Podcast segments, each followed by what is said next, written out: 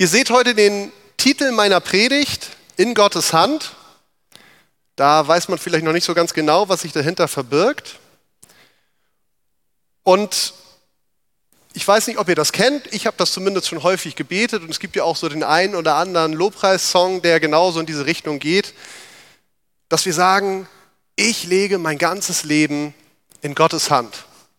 So ein bisschen wie dieser Knetklotz hier. Ist schön, wenn man Kinder zu Hause hat, dann hat man wichtiges Equipment zu Hause. Das ist selbstgemachte Knete. Wer das selber nachmachen will, der fragt meine Frau nach dem Rezept. Kann man sogar essen, glaube ich. Ich lege mein ganzes Leben in Gottes Hand. Dieser Satz, der kommt uns manchmal, also mir geht zumindest so, manchmal leichter über die Lippen, als dass wir nicht so wirklich die Konsequenzen bedenken, was denn das eigentlich bedeutet, unser Leben in Gottes Hand zu legen. Dieses, formulier es nochmal anders. Gott, du hast mich in der Hand. Das ist ja zweideutig, oder? Jemanden in der Hand haben, das ist nicht nur unbedingt positiv. Da steckt auch so dieses drin, ich bin jemandem ausgeliefert. Der kann mit mir machen, was er will, weil er irgendwas hat, womit er das kann. Man kann natürlich auch ein schönes Bild sehen, in der Hand von jemandem sein, ich bin beschützt, ich bin bewahrt. Das kommt natürlich auf die Beziehung, die ich zu dieser Person habe. Wenn wir Gott unser Leben geben und wir meinen es ernst, dann liefern wir uns ihm aus. Und dann schwingt tatsächlich eigentlich so, auf jeden Fall vom Kontext der Bibel, genau diese beiden Aspekte mit. Da ist dieses Schutz aber da ist auch dieses, du hast mich in der Hand. Ich bin hier in einem Bereich, ich habe mich im Glauben in einem Bereich begeben, wo ich weiß, wenn du nicht hilfst, Gott, dann habe ich ein Problem. Ich mache mich abhängig von dir. So sollte es zumindest sein. Und aus diesem, dass wir Gott unser Leben in die Hand geben, daraus entsteht ein echtes Abenteuer. Das klingt erstmal toll, vor allen Dingen für die Männer und auch die Frauen unter uns, die Abenteuer lieben, die sagen, super Abenteuer bin ich dabei. Da entsteht viel Wunderbares, aber alle, die schon länger dabei sind, die wissen, es, es gibt auch jede Menge echte Herausforderungen. Und ich möchte heute Morgen einfach so starten, so mit dieser Frage an dich, die du für dich selbst beantworten kannst, wo du da gerade stehst. Bist du bereit, wirklich dich von ganzem Herzen auf Gott einzulassen. Und wir wollen uns mal anschauen, was das eigentlich konkret bedeutet, uns ganz auf Gott einzulassen. Und es gibt ja so unterschiedliche Arten von Predigten. Ich weiß nicht, wenn ihr schon mal viele Predigten gehört habt, ist das so vielleicht mal aufgefallen oder ihr habt euch auch bewusst damit beschäftigt. Predigten sind ja nicht immer gleich. Ich meine jetzt nicht damit amerikanisch oder deutsch, mehr geschrien oder weniger. Ähm, sondern ich meine tatsächlich eher so ein bisschen den Fokus. Die Predigten sind zum Beispiel total evangelistisch. Auch wenn ich 20 Jahre schon mit Jesus gehe, habe ich danach das Gefühl, ich würde mich jetzt am liebsten bekehren. Mist, ich bin ja schon. Es gibt Predigten, die sind sehr lehrreich. Also da geht jemand mit dir durch das Wort Gottes durch oder durch ein Thema anhand des Wortes Gottes und danach sagst du, oh, ich habe wirklich was mitgenommen. Da bin ich so auf eine neue Stufe von Erkenntnis gestiegen. Da gibt es noch verschiedene andere Typen. Ein Typ, den es auch gibt, ist eine Predigt, die eher so eine prophetische Ausrichtung hat. Und mir ist das wichtig, heute Morgen zu sagen, weil mein Empfinden hat, dass es tatsächlich heute Morgen in diese Richtung gehen soll. Das, was ich euch heute mitgeben will, ich glaube, das ist für viele von euch ganz persönlich. Das ist aber auch etwas, wo Gott was uns als Gemeinde sagen möchte. Und ich habe für mein eigenes Leben so gemerkt, also prophetisch, das klingt ja gleich so, wow, ist manchmal auch vielleicht wow, aber eigentlich Prophetie heißt eigentlich nichts anderes. Gott spricht in unser Leben hinein. Er offenbart irgendwas über das, was gerade ist oder was in der Zukunft, äh, was in der Vergangenheit war, wo man denkt, okay, das steckt dahinter. Und manchmal auch, wo er so ein bisschen einen Wink gibt, okay, das habe ich in der Zukunft vor. Ich glaube tatsächlich, dass heute alle Dimensionen so ein bisschen mehr oder weniger vorkommen. Und das Spannende ist, also so geht es mir, wenn man in das Alte Testament hineingeht, da erlebe ich auch, was mein eigenes Leben angeht, dass Gott auch da ganz besonders zu mir spricht. Oft auf eine andere Art und Weise wie durch das Neue Testament. Im Neuen Testament sind die Sachen oft viel klarer und direkter. Im Alten Testament ist es oft viel mehr, dass man so ein bisschen um die Ecke denken muss. So ein bisschen hinter dem schauen, was da steht. Deswegen ist es auch manchmal ein bisschen schwieriger vom Zugang. Aber ich möchte euch Mut machen, wenn du sagst, ich tue mich zurzeit schwierig mit dem Alten Testament. Vielleicht ist das ja heute mal eine Möglichkeit, wo du denkst, hm, da steckt ja doch mehr drin, als man denkt. Es gibt diese eigene Ebene, einfach das zu lesen, was da steht. Und da sind ja auch viele spannende Geschichten drin. Aber so die nächste Ebene ist tatsächlich Gott zu fragen, okay Gott, was willst du denn mir heute an diesem Tag durch dein Wort, auch im Alten Testament, sagen? Und genau das wollen wir heute tun. Und zwar mit einer Stelle aus dem 1. Könige 17. Ich habe das in drei Teile unterteilt und wir legen einfach mal los. 1. Könige 17, die Verse 2 bis 7. Dann sprach der Herr zu Elia, geh von hier weg und ziehe nach Osten und verstecke dich am Bach Krit, der zum Jordan fließt. Trink aus dem Bach. Den Raben habe ich befohlen, dich zu versorgen. Elia machte sich auf und tat, was der Herr ihm befohlen hatte und blieb am Bach Krit, der zum Jordan fließt. Die Raben brachten ihm morgens und abends Brot und Fleisch und er trank aus dem Bach. Doch nach einer Weile trocknete der Bach aus, denn im Land fiel kein Regen mehr. Es geht heute also um Elia, vordergründig zumindest. Und Elia, der war ein großer Prophet. Ich vermute mal, die meisten von euch haben mal was von ihm gehört. Es gibt ja auch so einige echt interessante Geschichten, die wir da so lesen können, was ihm alles so widerfahren ist, mit und durch ihm. Und Elia war ein Prophet, der in schwierigen Zeiten im Nordreich Israel gelebt hat.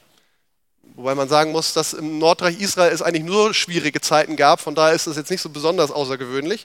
Das waren vielleicht aber nochmal besonders schwierige Zeiten. Die Situation war ja gewesen, dass nach Salomo, weil der wirklich am Ende seines Lebens wirklich doch ganz schön ist daneben gegangen war mit seinem Weg mit Gott, dass es so diese Spaltung gab. Da gab es auf der einen Seite Juda mit Jerusalem als Hauptstadt und dann gab es die zehn Stämme, die dieses Nordreich gebildet hatten mit einem eigenen König und da war dann Samaria die Hauptstadt. Und der amtierende König zur Zeit von Elia, das war Ahab, der hatte eine sidonitische Prinzessin geheiratet.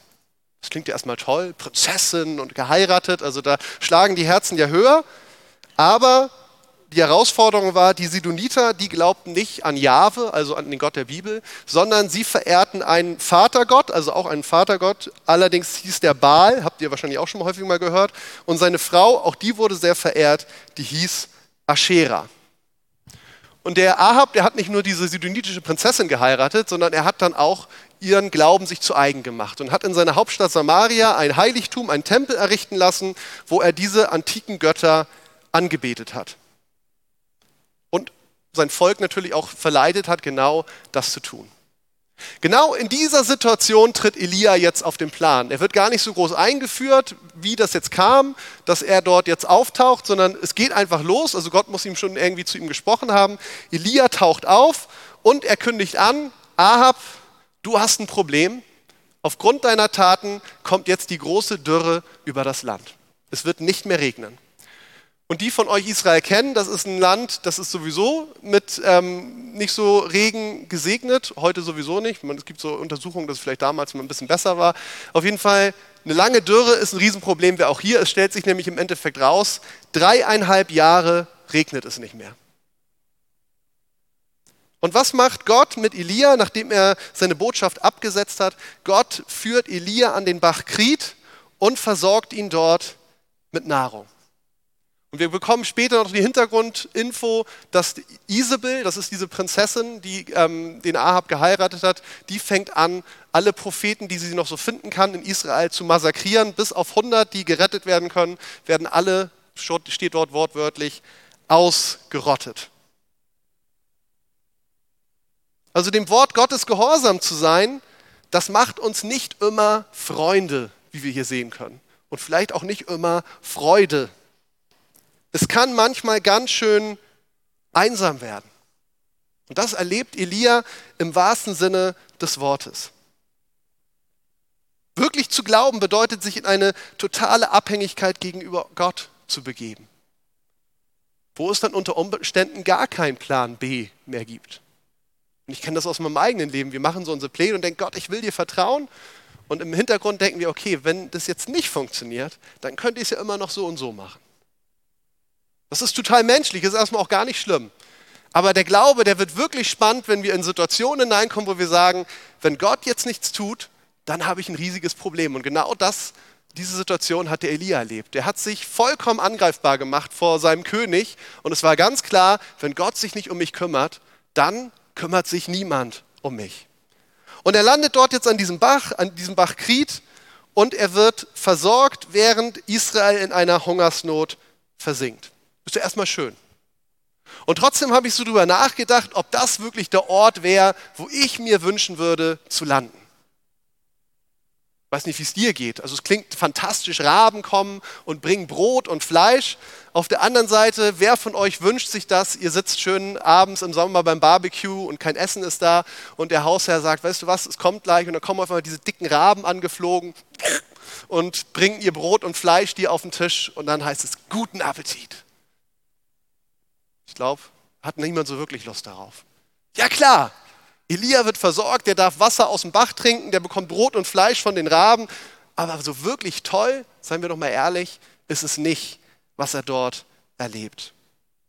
Elia, der ist in einem Prozess und deswegen habe ich hier diesen Knoten. Gott, der formt ihn. Der macht was mit ihm und er macht was mit ihm an diesem Bach Krit, wo Elia sitzt und er weiß nicht, wie lange diese Hungersnot gehen wird, wie lange er verfolgt sein wird, sondern er weiß nur, ich sitze an diesem Bach jetzt, Gott hat mich hier hingeführt er macht irgendwas mit hier. Ich sitze hier in der Einsamkeit und da kommt dieses Wort Krit. Ich fand es ganz spannend, das mal nachzuschauen noch dazu. Man weiß nicht so ganz genau, es gibt so zwei Möglichkeiten, was das bedeuten könnte. Es könnte entweder eine Ableitung von Graben und Bohren sein oder eine Ableitung von Schneiden. Graben und Bohren oder Schneiden. Beides, da ist man sich sicher, das kommt daher, weil das wohl so eine tiefe Rinne gewesen sein muss, also ein tiefes Tal, wo er saß. Und auch das ist natürlich diese Vorstellung, gut, Israel ist heiß, er hat immer einen Schatten, aber er sitzt da unten in diesem tiefen Tal, wo wahrscheinlich nie so wirklich Sonne hinkommt, Tag für Tag. Und trotzdem ist dieses Graben, Bohren und Schneiden auch irgendwie ein schönes Bild auf das, was Gott mit Elia macht. Der bohrt an ihm und er gräbt sich so richtig tief hinein. Und es gibt Dinge, die er abschneidet. Elia ist in einem Prozess. Wenn wir unser, unser Leben in Gottes Hand geben, wenn wir als Gemeinde sagen, Gott, wir liefern uns dir aus, mach mit uns, was du willst, dann kann das manchmal bedeuten, dass es nicht gleich erstmal ganz fantastisch wird, sondern es kann bedeuten, dass genau das Gegenteil passiert. Gott reduziert uns auf das Wesentliche. Und zwar nicht auf das, was wir vielleicht für wesentlich halten, sondern auf das, was er als wesentlich betrachtet. Wir werden beschnitten und wir wissen nicht, wie lange dieser Zustand anhalten wird. So ging es auch Elia, der wusste nicht. Er hatte diese Botschaft, es wird Jahre dauern, aber wie viele Jahre? Drei, vier, fünf, sechs? Das hat sich erst im Nachhinein rausgestellt. Was sich für dich und für mich manchmal wie so ein Abstellgleis anfühlt, das ist vielleicht eigentlich der Ruhepol und der Ort der Versorgung. Eine Versorgung nicht vielleicht auf die Art und Weise, wie du dir das vorstellst, aber eine Versorgung auf die Art und Weise, dass du immerhin am Leben bleibst. Gott setzt dich, es gibt diese schöne Formulierung, Gott setzt dich schachmatt. Und das ist eine persönliche Herausforderung, aber auch eine Herausforderung für uns als Gemeinde. Weil auf der einen Seite erleben wir das tagtäglich, dass Gott irgendwie wirkt, dass er Wunder tut, dass er spricht. Und auf der anderen Seite erleben wir doch immer wieder so diesen gefühlten Stillstand. Einsamkeit, vielleicht nicht so wie Elia, der wirklich alleine war mit ein paar Raben, aber trotzdem wir merken, hm, es fühlt sich gerade nicht so an, wie es sich anfühlen sollte. Elia erlebt, erlebt eine totale Abhängigkeit von Gott. Das ist mein erster Punkt. Und ich komme zum zweiten. Es geht nämlich weiter. Zu dieser Abhängigkeit von Gott kommt jetzt was Neues dazu. Und auch da führte Gott hinein, nämlich eine Abhängigkeit zusätzlich auch noch von Menschen. 1. Könige 17, 8 bis 16. Da sprach der Herr zu Elia, steh auf und geh nach Zapat in der Nähe von Sidon und bleib dort. Ich habe dort einer Witwe den Auftrag gegeben, dich zu versorgen. Also machte er sich auf und ging nach Zapat. Als er an den Toren der Stadt ankam, sah er eine Witwe, die Holz auflas. Und er rief ihr zu und fragte, würdest du mir einen Becher Wasser holen, damit ich trinken kann? Als sie sich auf den Weg machte, es zu holen, rief er ihr nach. Und bring mir bitte auch ein Stück Brot mit. Doch sie antwortete, so wahr der Herr dein Gott lebt, ich habe kein einziges Stück Brot mehr im Topf. Es ist nur noch eine Handvoll Mehl und im Krug nur noch ein kleiner Rest Öl. Ich habe gerade ein paar Zweige gesammelt, um diese Mahlzeit zu bereiten für mich und meinen Sohn. Wir werden essen und sterben. Doch Elia sagte zu ihr, hab keine Angst, geh und mach, was du gesagt hast, aber back mir zuerst einen kleinen Laib Brot und bring ihn heraus. Dann backe für dich und deinen Sohn. Denn so spricht der Herr, der Gott Israels, das Mehl im Topf wird nicht aufgebraucht werden und das Öl im Krug nicht zur Neige gehen, bis zu dem Tag, an dem der Herr dem Land Regen schickt. Sie ging los und tat, was Elia ihr aufgetragen hatte, und sie, Elia und ihr Sohn, aßen viele Tage lang. Denn das Mehl im Topf nahm kein Ende und das Öl im Krug ging nicht zur Neige, wie es der Herr durch Elia versprochen hatte. Spannender Text auch wieder, oder? Wir könnten jetzt hier ganz lange, allein dieser Abschnitt könnte man lange Predigt drüber machen. Allein auch so diese Perspektive der Frau, auch ihren Glauben, der da drin ist. Da kommt irgendwie so ein Typ an, der ist nicht von, von ihrem Land und auch nicht ihres Glaubens und trotzdem macht sie das, geht dieses Risiko ein. Und sie spricht von dem Herrn, deinen Gott, sagt sie zu ihm. Also wirklich spannend, aber da will ich gar nicht so tief reingehen. Ich will eher tatsächlich bei dieser Perspektive von Elia bleiben. Elia hat sich so ein bisschen dran gewöhnt, Gott hat ihn geformt und ich bin nicht so wirklich begabt, was das angeht. Ich habe jetzt sowas, stellt euch vor, das wäre ein Teller. Gott hat ihn geformt und sagt, weißt du was, Elia, du hast dich jetzt so ein bisschen auf dieses Teller-Dasein eingerichtet und jetzt mache ich Folgendes. Und es geht weiter. Elia muss los und Gott macht was Neues mit seinem Leben. Er hat einen ungewöhnlichen Plan und er führt ihn an einen Ort namens Zapat, das damals zu Sidon gehörte, wird uns berichtet. Und dort soll sich Elia bei einer Witwe und deren Sohn einquartieren. Das ist eine Aufforderung von Gott, die aus verschiedenen Gründen einfach ungewöhnlich ist. Das erste ist, das ist eine alleinstehende Frau, wo Elia sich einquartieren soll. Wie sieht denn das nach außen denn aus? Es ist eine Frau, die nicht zu seinem Volk gehörte und nicht, dementsprechend auch nicht seinen Glauben hatte. Und Kontakt mit solchen Leuten, vor allen Dingen mit denen zusammen zu wohnen, war den Juden eigentlich verboten. Und das setzt dem Ganzen die Krone auf. Sidon ist doch genau der Ort, wo diese Prinzessin Isabel oder jetzt die Königin von Israel hergekommen war, die den ganzen Schlamassel erst verursacht hatte. Das war die Heimat der Baalsanbeter. Und genau dort schickt Gott den Elia hin, um dort erstmal weiter versorgt zu werden. Und Elia erlebt auf einmal, okay, ich sitze jetzt nicht mehr am Bach, die Raben kommen nicht mehr, ich bin jetzt nicht mehr nur noch abhängig von Gott, sondern jetzt kommt eine neue Abhängigkeit dazu. Jetzt muss ich auf einmal auch mich abhängig machen von dieser Frau. Und es entsteht eine ungewöhnliche Allianz. Wollte man irgendwie eine Wohnungsanzeige auflegen oder für eine WG würde wahrscheinlich drin stehen, verfolgter, mittelloser Prophet sucht vor dem Hungertod stehende Witwe und Sohn. Tolles Team, oder? Und die drei packt Gott zusammen, um weiter seinen Plan mit Elia zu gehen.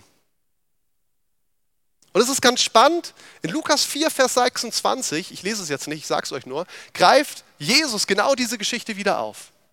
Und zwar in einem Kontext, wo er darüber spricht, dass ähm, in Nazareth, also seiner Heimat, die Leute nicht bereit sind, weil sie ihn kennen und wissen, oh, wir wissen doch, wer du bist, auf ihn zu hören. Und er bringt unter anderem dieses Beispiel von dieser sidonitischen Frau, dass er sagt, gab es nicht jede Menge Witwen in Israel dieser Zeit, die das dringend gebraucht hätten, aber Gott schickt Elia genau zu dieser Witwe und ihren Sohn. Und er deutet eigentlich dann schon ein Stück weit mit an, dass das Heil, von dem er spricht, halt nicht exklusiv für die Juden sein wird, sondern dass es ein Heilsplan ist, der früher oder später die ganze Welt betreffen wird. Das sehen wir hier schon, sage ich mal, dieser Plan entwickelt sich schon genau an dieser Stelle. Das Wunder für einen Mann mit den Raben, das vervielfältigt sich und ist auf einmal jetzt ein Wunder für drei. Und am Ende rettet Gott nicht nur Elia, sondern, und wir wissen nicht warum, rettet er auch gerade diese Witwe und ihren Sohn. Und auch da ist wieder die Frage, wenn wir da einfach mal so mitgehen, das war die Frage in Elia, aber es ist auch die Frage an dich, sind wir bereit, uns darauf einzulassen, wenn Gott mit uns einfach ungewöhnliche Wege geht? Und zwar nicht nur einmal, sondern dann kommt was ganz anderes und man sagt, Gott, ich habe mich doch schon darauf eingelassen. Das war überhaupt gar nicht das, wo ich sein wollte. Und ich habe so ein bisschen gedacht, wenn ich mich darauf einlasse, dann gibt es vielleicht dann das Stück Sahnekuchen danach. Aber nein, du nimmst mein Leben wieder und du machst wieder was ganz anderes. Und es ist noch immer nicht so wirklich bequem. Es ist nicht so, wie ich mir das vorgestellt habe. Vielleicht sagst du, das passt nicht in mein Konzept. Gott, das, was du mit mir vorhast, das ist unbequem für mich. Vielleicht sagst du sogar, Gott, das ist anstößig für mich. Das ist in keinster Weise das, was ich irgendwie als meine Komfortzone bezeichnen würde. Und am Ende, und das ist das Spannende, das, was daraus entsteht, ist trotzdem wunderbar. Also diese Vorstellung, du hast da diesen, dieses Öl und dieses Mehl und du machst über, es geht ja um Jahre geht's, holen die da das Zeug raus und backen Brot, ein bisschen eintönig vielleicht aus unserer Sicht, aber trotzdem ist es irgendwie ein unglaubliches Wunder, was dort geschieht. Und auch wieder bei diesem Ort, wo Elia landet, habe ich auch wieder gestaunt. Zapat, habe ich gesagt, hieß dieser Ort. Ob es eine Stadt oder eine Ortschaft war, sei dahingestellt. Zapat heißt so viel wie brennen. Könnte es auch übersetzen mit die Stadt der Schmelzarbeit. Es war also ein Ort, auch wieder erstmal offensichtlich, wo irgendwie Eisen oder andere Metalle verarbeitet wurden. Und trotzdem ist es natürlich auch spannend, und das ist im Alten Testament oft so, dieser Name, der zeigt genau das, was dort auch mit Elia weiter passiert. Der wurde, vorher wurde an ihm geschnitten und gebohrt und gezogen und ist es was Neues entstanden und jetzt nimmt Gott das Ganze und schmeißt es in den Ofen und Elia wird weiter gebrannt. Elia ist in diesem Prozess. Gott schmilzt das Alte ein und dabei kommen Unreinheiten an die Oberfläche. Das Unedle, das wird vom Edlen getrennt. Und ich weiß nicht, wie es euch geht, die Vorstellung, so sich in so einen Schmelzofen hineinzubegeben, Klingt für mich nicht so wirklich angenehm. Aber ich bin sicher, viele von euch kennen diese Zeiten, die sich genauso anfühlen. Vielleicht steckst du gerade da drin. Man ist irgendwie in so einem Prozess, man sagt, okay, irgendwie scheint es doch so zu sein, dass Gott mich da gerade haben will, aber ich will hier eigentlich gerade nicht sein. Und trotzdem wissen wir irgendwie, es ist trotzdem richtig, Gott ist am Arbeiten mit mir persönlich und als Gemeinde erleben wir genau diese Zeiten auch. Auch hier geschieht ein notwendiger Prozess der Veränderung ich bin in deiner Hand. Das kann auch bedeuten, dass Gott mich vollkommen in etwas anderes versetzt. In eine Situation stolper ich hinein, in der ich eigentlich gar nicht sein will, auf die ich nicht vorbereitet bin. Es fühlt sich unpassend an. Es fühlt sich unangenehm an. Das Alte verbrennt und wird zu Asche. Vertrautes vergeht. Und trotzdem ist es genau der Ort, wo Gott uns haben will. Hier ist der Ort, wo er Rettung schenkt. Hier ist der Ort, wo er Leben und Versorgung schenkt und etwas Neues, etwas viel Edleres entsteht aus dieser schwierigen Zeit. Jetzt könnte man sagen, Gott, lass dem armen Elia mal in Ruhe. Jetzt reicht's doch langsam. Jetzt kann es doch auch mal wieder besser werden. Und die von euch, die Geschichte von Elia kennen, wenn nicht, lest sie mal, die hat es in sich. Die wissen, Gott ist mit Elia lange noch nicht fertig. Der wird viel Geniales noch erleben, aber auch noch richtig viel ätzendes Zeug. Und trotzdem ist Elia am Ende der einzige von dem, oder ja doch eigentlich der einzige, von dem es so direkt gesagt worden ist, der, der nicht stirbt, sondern es wird uns berichtet, Gott holt ihn selber persönlich mit feurigen Wagen ab. Also eine ganz unglaublich herausgehobene Stellung, die der Elia am Ende seines Lebens bekommt. Aber erstmal nicht. 1. Könige 17, 17 bis 24, da geht es weiter. Einige Zeit später wurde der Sohn der Frau des Hauses krank es ging ihm immer schlechter und schließlich hörte er auf zu atmen. Da sagte sie zu Elia, Mann Gottes, was habe ich mit dir zu schaffen? Bist du gekommen, um mich und meine, an meine Sünden zu erinnern und dann meinen Sohn zu töten? Aber Elia antwortete, Gib mir deinen Sohn. Er nahm ihn ihr aus den Armen, trug ihn hinauf in das obere Zimmer, in dem er wohnte, und er legte ihn auf sein Bett. Dann flehte er zum Herrn und sprach, Herr mein Gott, warum bringst du Unglück über diese Witwe, die mich in ihr Haus aufgenommen hat und hast ihren Sohn sterben lassen. Und er warf sich dreimal über das Kind und flehte zum Herrn und sprach, Herr mein Gott, lass das Leben in, diesem, in dieses Kind wieder zurückkehren. Der Herr erhörte Elias Gebet und das Leben kehrte in das Kind zurück und es wurde wieder lebendig. Elia nahm es und trug es vom oberen Zimmer hinunter ins Haus und übergab es seiner Mutter. Siehe, dein Sohn lebt, sagte er. Da sagte die Frau zu Elia, jetzt weiß ich bestimmt, dass du ein Mann Gottes bist und der Herr wahrhaftig durch dich spricht. Elias Herausforderungen, die sind noch nicht zu Ende. Auch wieder da hat er sich bei dieser Witwe eingerichtet, aus dem Teller war eine Kugel geworden und Gott macht BAM! Wieder was Neues entsteht. Und offensichtlich sind diese beiden, diese Witwe und ihr Sohn Elia ans Herz gewachsen. Das sehen wir an seiner Reaktion. Und Elia stirbt und er muss sich jetzt diese Vorwürfe anhören. Und er nimmt sie ernst. Er weiß sie nicht von sich, sagt, das ist doch ungerecht, was habe ich mit deinem Sohn zu schaffen? Sondern er geht zu Gott und er sagt zu Gott, Gott, ich verstehe das auch nicht, was das soll. Das ist wirklich ungerecht, was hier gerade passiert. Und dreimal betet er für dieses Kind. Dreimal betet er für das Unmögliche. Und am Ende lesen wir, und ich finde diesen Satz bemerkenswert, Gott hörte auf die Stimme Elias. Gott hörte auf die Stimme Elias. Finde ich spannend, die Vorstellung. Ich denke mal, ich höre auf Gott, aber Gott hört auf einen Menschen. Gott hörte auf die Stimme Elias und das Kind wurde wieder lebendig. Und dann kommt dieser Satz, auch den finde ich erstaunlich von der Frau. Jetzt, jetzt weiß ich bestimmt, dass du ein Mann Gottes bist und der Herr wahrhaftig durch dich spricht. Was war denn bitte vorher gewesen mit diesem Öl und so weiter? Das braucht es anscheinend für die Frau. Gott lässt immer wieder Herausforderungen und manchmal auch schlimmes Leid in unserem Leben zu. Und wenn wir uns erdreisten zu sagen, ich kann das immer erklären, dann denken wir nicht weit genug. Es wird immer Situationen geben, wo wir es nicht erklären können.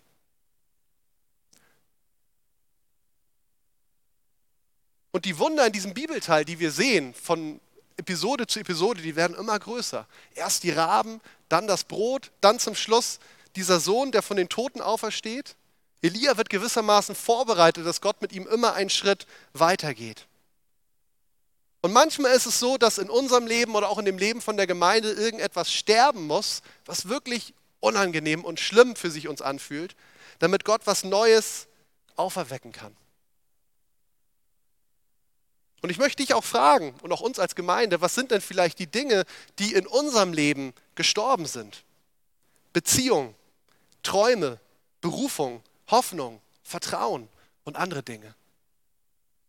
Aber sie sind vielleicht gestorben, aber das Ziel Gottes ist nicht, dass sie da drin bleiben, sondern das Ziel ist, dass er was Neues entstehen lassen will. So ein bisschen auch wie der Eindruck von Roxane heute war. Aber dazu braucht es unser Gebet. Das war kein Selbstgänger. Es war nicht so, Gott lässt es sterben und dann macht das wieder neu, sondern warum musste Elia dreimal beten? Was wäre passiert, wenn er nur zweimal gebetet hätte? Hätte er noch ein viertes Mal gebetet, wenn nach dem dritten Mal nichts passiert wäre? Ich weiß es nicht. Aber das, was es mir zeigt, es ist so wichtig, dass wir dranbleiben. Manchmal gehen Dinge kaputt, sie sterben und manchmal ist es okay und richtig, dass wir uns damit abfinden, weil wir sagen, okay, das sollte wirklich sterben. Aber manchmal gehen auch Dinge kaputt und sterben und Gott ist eigentlich drin und da ist es wichtig, dass wir auf ihn hören und sagen, du gib dich nicht damit zufrieden. Ich habe meinen Plan, aber jetzt bist du auch gefragt, dass du dran bleibst in der Beziehung und im Gebet.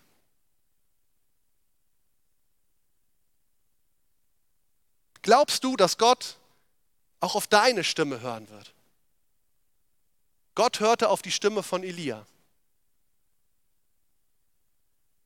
Gott hörte auf die Stimme von Gudrun. Gott hörte auf die Stimme von Michael. Gott hörte auf die Stimme von Davina. Ich glaube, da dürfen wir hin. In dieses Vertrauen, wenn wir ins Gebet gehen, dass wir sagen, nicht weil ich so wichtig bin, sondern weil ich einen Vater habe, der mich so sehr liebt. Und ich mache mich abhängig von ihm. Ich darf darauf vertrauen, er wird auf meine Stimme hören, wenn ich ins Gebet gehe. Bist du in seiner Hand? Gestaltet er dein Leben oder gestaltest du dein Leben und fragst dann anschließend, Gott, bitte segne das. Bauen wir Gemeinde oder baut er Gemeinde oder bauen wir Gemeinde und am Ende sagen wir, Gott, jetzt segne das bitte. Und wisst ihr, das Spannende ist, beides funktioniert. Es ist nicht so, dass Gott dann sagt, nee, jetzt segne ich nicht, jetzt habt ihr euer eigenes Ding gemacht. Gott lässt sich ganz oft breitschlagen von uns. Und trotzdem ist es so, dass am Ende das, was dabei herauskommt, nicht das Wunderbare ist, was er eigentlich mit uns geplant hat, wenn wir es erstmal ohne ihn machen. Ich möchte zum Schluss kommen. Jeremia 18, 1 bis 6, vielleicht hat der ein oder andere schon dran gedacht, an diese Stelle, während ich die ganze Zeit mit diesem Ding hier unterwegs bin. Jeremia 18, 1 bis 6. Der Herr gab Jeremia eine weitere Botschaft. Er sprach, geh zu der Werkstatt des Töpfers hinunter, ich will dir dort etwas sagen. Ich ging zur Töpferwerkstatt und traf den Töpfer an, seiner Töpferscheibe an. Wenn ein Gefäß, an dem er arbeitete, seinen Erwartungen nicht entsprach, nahm er den Ton und formte ein neues Gefäß daraus, bis es genau so aussah, wie er es haben wollte. Da sagte mir der Herr folgendes, Israel, warum sollte ich es mit dir nicht genauso machen können wie dieser Töpfer? Wie der Ton in der Hand des Töpfers, so bist du in meiner Hand. Wie der Ton in der Hand des Töpfers, so bist du in meiner Hand. Und ich glaube, dass das Gott dir ganz persönlich heute sagen möchte und auch uns als Gemeinde. Aber die Frage an uns ist, können wir das so annehmen? Wollen wir das akzeptieren? Was klar ist, am Ende wird immer irgendetwas unser Leben formen. Das geht gar nicht anders. Entweder Umstände, andere Menschen, wir selbst, irgendwelche Einflüsse, irgendwas wird unser Leben immer formen. Und Gott stellt uns das frei. Wir dürfen uns den Dingen aussetzen. Aber sein Angebot an, an dich und an uns als Gemeinde ist, dass er sagt, Leute, ich würde mir so sehr wünschen, ich würde euch gerne formen. Ich würde was Wunderbares machen. Das mag bedeuten, dass ich anfange und aus irgendeinem Grund, ihr könnt es nicht verstehen, mache ich auf einmal den Klumpen wieder zusammen und ich fange wieder von vorne an und es entsteht vielleicht was Neues daraus. Das ist nicht immer angenehm, aber am Ende werdet ihr erleben, es ist genau das, was richtig ist. Du kannst dich entscheiden, dass du Gott freie Hand lässt, damit er dein Leben gestalten kann, so wie er es will. Ich weiß, dass wir auch diese Entscheidung treffen können. Auch das ist Gnade. Darf er unsere Gemeinde bauen, so wie er es will? Sind wir bereit, es zuzulassen, dass er etwas Vertrautes und Liebgewonnenes einstampft und etwas vollkommen Neues kreiert? Oder haben wir unsere festen Vorstellungen, unsere Methoden, unsere Lieblingsideen und wir sind nicht bereit, davon abzurücken. Ich glaube, und das habe ich in meinem eigenen Leben erlebt, wenn wir verstanden haben, wie sehr er uns liebt und wie unglaublich kreativ er in seiner Schöpferkraft ist, dann können wir loslassen. Weil wir wissen, Gott, es kann überhaupt gar nichts Besseres geben. Ich mag meine Wünsche und Vorstellungen haben, aber am Ende weiß ich doch immer, deins ist viel, viel besser. Und ich möchte dir ganz konkret heute die Frage stellen, aber auch uns, was musst du vielleicht aufgeben, heute als eine Entscheidung, damit er was Neues daraus machen kann? Wo sind Dinge in deinem Leben, vielleicht auch was ganz Grundsätzliches, wo Gott sagt, gib mir das hin. Gib mir die Kontrolle. Lass das zu, dass ich formen darf. Bist du bereit, dich in die Hand des Töpfers zu begeben, zu vertrauen und zu erleben, wie er dich und uns formt und am Ende was ganz Wunderbares daraus macht?